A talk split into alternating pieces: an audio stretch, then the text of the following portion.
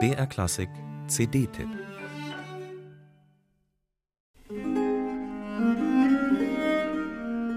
Schon die Besetzung der 1694 in Nürnberg veröffentlichten sechs Sonaten von Philipp Heinrich Erlebach ist symptomatisch. Gleichberechtigte Violine und Gambe mit Generalbassbegleitung.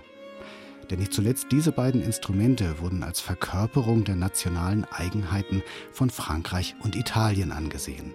Und schließlich sollte gerade Deutschland bekannt werden für seine Stilsynthese, den sogenannten vermischten Geschmack.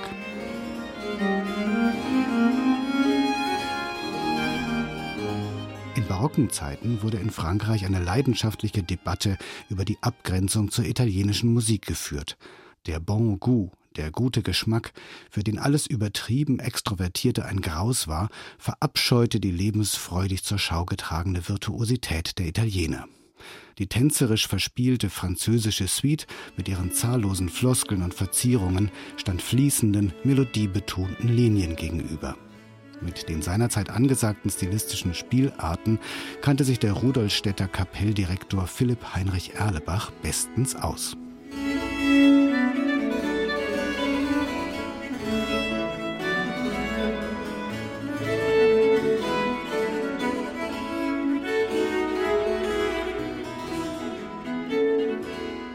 Ein Jahr vor diesen Sonaten kamen sechs französische Ouvertüren heraus, die dem Modegeschmack entsprachen und denen anscheinend zur Aufführung oft das Personal fehlte.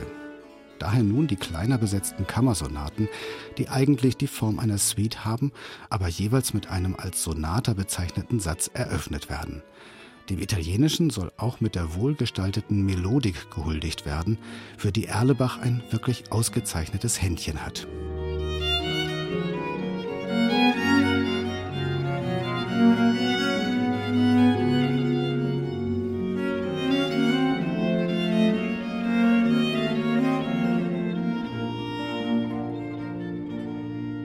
Nicht umsonst schrieb ein einflussreicher Musiktheoretiker 1696 über Erlebach, dass er unter deutschen Komponisten die meiste Satisfaktion gibt und sich trefflich hervortut. Und genau das kann man anhand dieser Einspielung bestens nachvollziehen.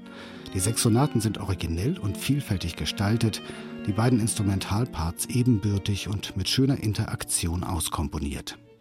Dem entspricht auf allen Ebenen die hervorragende Aufnahme des Ensemble La Queyron.